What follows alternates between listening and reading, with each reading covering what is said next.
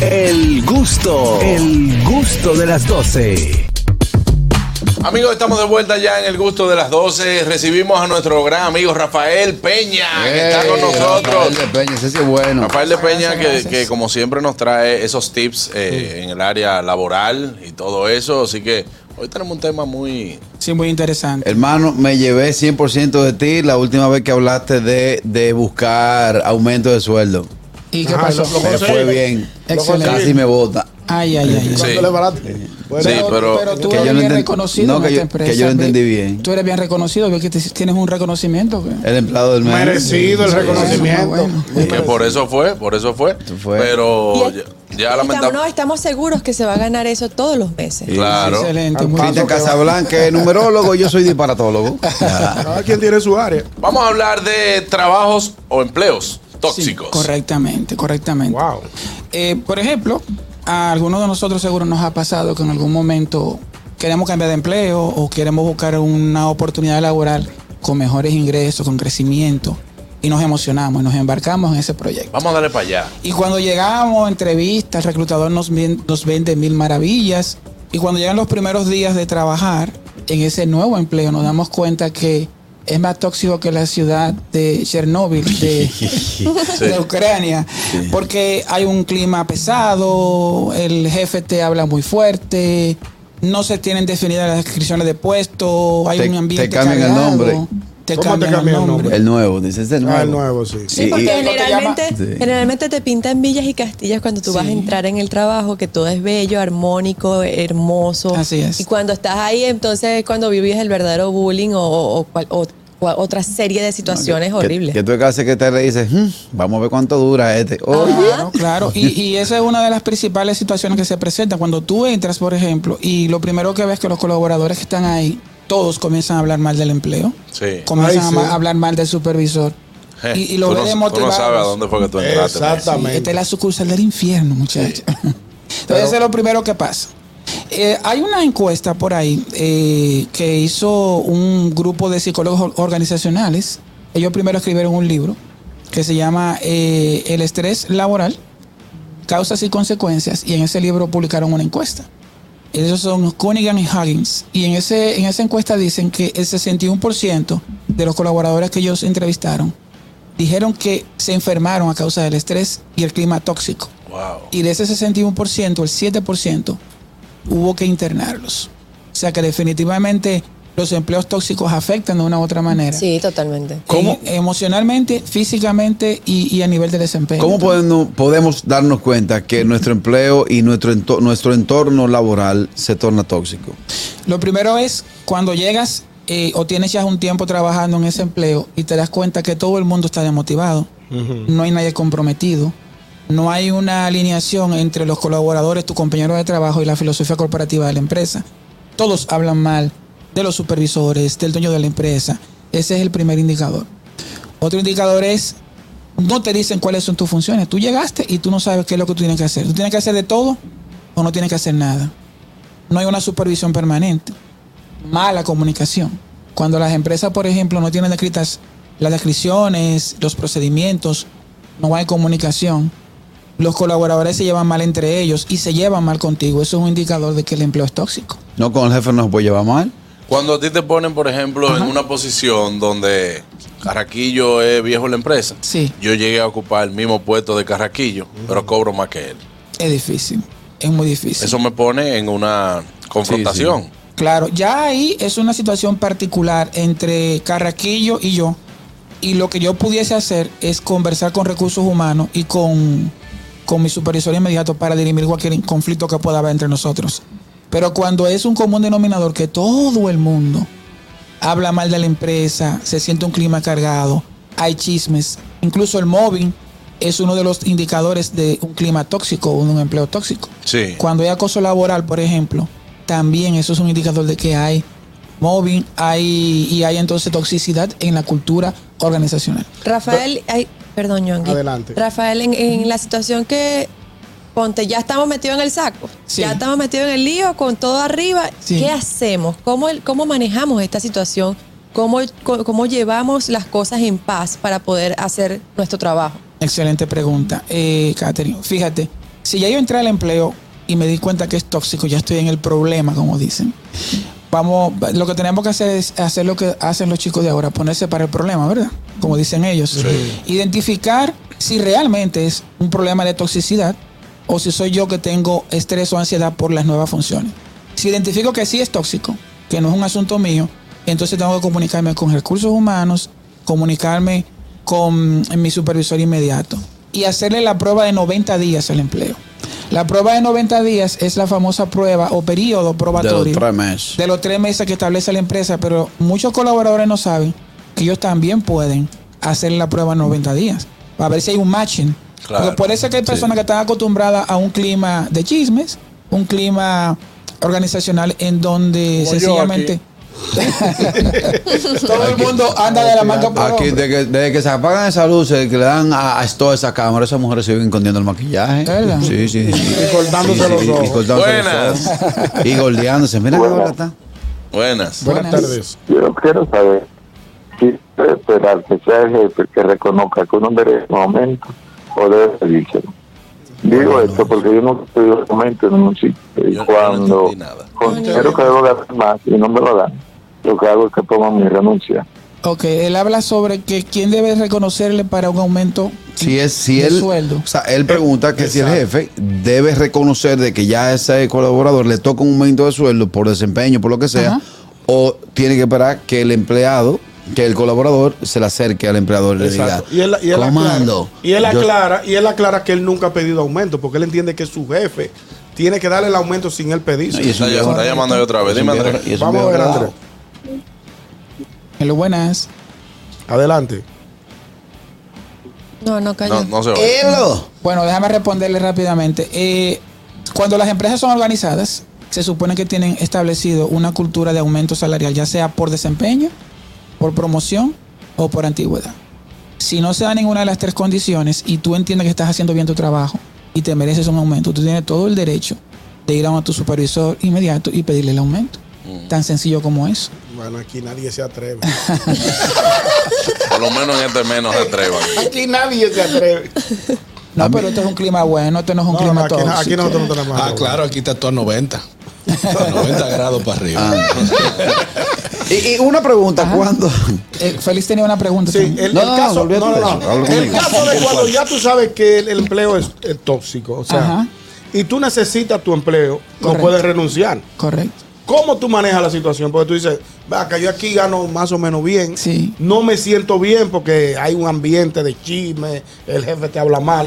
Pero tú mata. necesitas el trabajo porque tú tienes dos muchachos que tienes que mantener. El estrés te mata. El Claro. 70% de los empleados, después que tienen un año en su trabajo, no están de acuerdo ni con lo que ganan ni con el empleo. Ya lo sabes. Sí, ¿Cómo sí. ma- Quizás estoy, diciendo, porque utilizar el 70 no es bajo un es- estudio. No le alto, Pero hay muchos, muchos, muchos empleados Sí. que no están de acuerdo con lo que ganan, sin embargo firmaron su y estaban, vamos arriba, porque lo necesitaban. Claro, es que está comprobado psicológicamente Maslow en la jerarquía de las necesidades habla de eso, de que las personas necesitan ir creciendo. Y es normal que el ser humano, ya con un año en una empresa, quiera, como empleado, crecer. Ve algo Respondiendo- diferente. Sí, respondiendo a tu pregunta, Te Eh, diré. Mira, eh, básicamente el tema aquí es el siguiente, es un balance. Yo digo, ok, mi vida, mi salud emocional o el empleo. Déjame sortear con el empleo. Me voy a quedar en el empleo. Pero mientras tanto, en el Salón de la Justicia, voy buscando otro.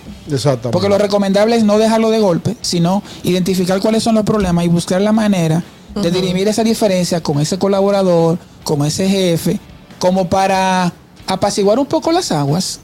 Y luego entonces yo tengo la oportunidad de buscar otra opción, otra oportunidad laboral, pero no me quedo sin empleo.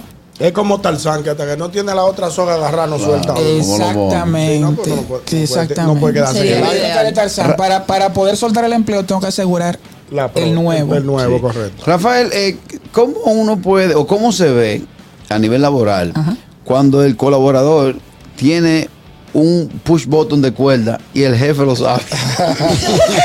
el jefe así y dice, espérate, no tengo nada que hacer, espérate, déjame yo presionar aquí, piten, ¡fum! y le prende Y le prende la planta. Eso no es acoso, ¿verdad? Sí. No, eso es cuerda. No, eso es acoso porque está, está, está, está dañando, está Si dañándole lo si- emocionalmente. Si, tú lo dañas emocionalmente, cae dentro del, del Mira, barco mira, de acoso. mira carita cuerda que tiene. Eso es acoso porque le está cambiando el, el, el- Claro, temperamento. y precisamente ese es otro indicador de los, de los empleos tóxicos, cuando el supervisor está encima de ti de una manera obsesiva compulsiva. O sea, tú te vas del trabajo, a la media hora te está llamando, a las 8 de la noche te llama. ¿Te fuiste? Te fuiste. Ah, Ah, bueno. no, pues tú eres el dueño. Pero tú no de este negocio, tú es una reunión ahora. Tú te Si deprimes. tú entras a las 8, él está llamando a las 8 y 1. ¿Llegaste? Ah, ok, Sí. está bien. Eh, yo Si no ha llegado, que todavía tú no has llegado. No, ah, no, no, pues ya que te- queda. yo sé que tú estás en tu casa, pero en la oficina hace falta tal cosa, tienes que redactar un, un correo, lo Correcto. que sea. Ah, ¿Qué eh, pasa cuando tú Eh, trabajas en un ambiente? pero, o- oye, miércoles, dime. No, ¿Qué pasa cuando A tú un grupo del trabajo y entonces se pasan toda la noche mandando que están bebiendo? Ay, ay, ay, ay. Se preocupa Bueno, el si ese grupo del trabajo se estableció con el objetivo de, de conversar sobre temas laborales, hay un No, tema. porque eso es laboral, porque ahora tú llegas con un ese, grupo, laboral. ese, grupo, sí, ese, grupo era, sí. ese grupo era heavy, pero ¿qué pasa? Oh, Llegó un tóxico. Llegó Carraquillo y Catherine.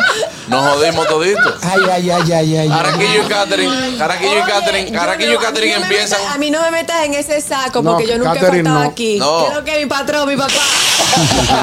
Catherine y Carraquillo llegaron al grupo laboral para yo empezar a activar el grupo y que a las 10 de la noche. ¿Qué tenemos? ¿Qué tenemos? ¿En qué están? Ay, ay, ay, ay. Sí, pero por lo menos no llamo como este. Pero es una cultura nocturna que tienen ellos, ¿verdad? Es una, Una cultura nocturna. Entonces, yo soy de lo que digo, oh, que este grupo no tiene madre. Hay Yo soy de lo que digo, Ajá. es cuando usted, por ejemplo, un domingo manda esto.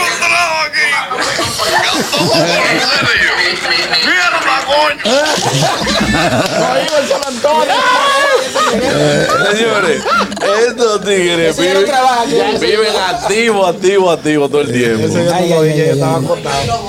Eh, cuando yo leí que el patrón dijo, wow, están todos bebiendo, digo, mañana va, va a salir y coge el programa. Sí, sí, sí. O hablando fañoso. Otro indicador de un empleo tóxico es que no están definidas ni las funciones, ni los procedimientos, ni los canales de comunicación. Te pusieron ahí y ni siquiera te entrenaron. Tú estás trabajando Ah, en la sí. empresa, Y tienes que orientarte con los compañeros. orientarte con los compañeros porque no hay una organización y eso es típico también de los empleos y los empleadores tóxicos también. Claro. Eh, otra cosa que es un indicador eh, es el tema que tiene que ver con, ya hablamos del acoso, del móvil, y también hablamos de las relaciones interpersonales con los colaboradores. Lo idóneo es que tú te lleves bien con los compañeros de trabajo. Incluso eh, está demostrado también que las personas que no necesariamente hacen amistad, pero sí se llevan bien a nivel de equipo de trabajo, logran ser productivas hasta en un 50% más. y se apoyan. Y se apoyan, y se ayudan entre, ellos, exactamente. Claro. Entonces, cuando hay entornos tóxicos, tampoco existe esa coinonía o ese vínculo emocional entre los colaboradores. Nosotros casi no compartimos fuera de aquí. Perdón, Nosotros casi no compartimos fuera de aquí. Pero, por ejemplo, uno tiene una actividad, bueno, vamos para allá. correcto. Y se apoyan mutuamente. Claro. Buenas. Es lo correcto. Adelante, buenas tardes. Buenas. Sí. Eh, yo quisiera dar una consulta con relación a las cosas. Eh, yo soy gerente de operaciones de una entidad financiera. Ajá. Me reservo el nombre. Muy bien. Hace dos años y medio, casi tres, que sufro una especie de moving eh, por parte de la auditora de la misma. Es decir, eh, no ha habido nunca un ataque frontal, pero ella con su personal me trata como una especie de, de objetivo a alguien que hay que demostrar que está robando dinero. No ha podido hacerlo, gracias a Dios, porque no estoy haciéndolo. Sin embargo, me tiene bien harto. O sea, mi pregunta para resumir es la siguiente, porque es posible que yo en el Ministerio de Trabajo hacer algún tipo de demanda, pero a título personal a ella por acoso, sin involucrar a la empresa, porque al final eh, la empresa, el dueño de la empresa somos amigos hace muchos años, aunque parece que no es tan amigo mío porque me quejo y no me hace caso. Ah. Y de verdad no me gustaría perjudicarlo, aparte de mi, es mi fuente de ingresos, y ahí mantengo mi familia. Claro. Que yo escucho en, en, en el aire, está bien, fuera del aire. Muy Gracias. Buena pregunta. Gracias, gracias. Muy buena pregunta. De hecho, hablamos de- del móvil o acoso laboral en una entrega anterior y recomendamos precisamente, lo primero que recomendamos fue que cuando pasan esos casos, sobre todo ese nivel jerárquico gerencial, es dirigirse directamente a recursos humanos o al dueño de la empresa, si es una empresa en donde la estructura organizacional te permite acceder al dueño o al presidente e informarle Y sí, tú puedes proceder legalmente, puedes ir al Ministerio de Trabajo, pero si vas al Ministerio de Trabajo ya estás involucrando a la empresa. Sí. Si lo haces a título personal ya es un tema eh, que tiene que ver directamente con la persona que te está haciendo el acoso.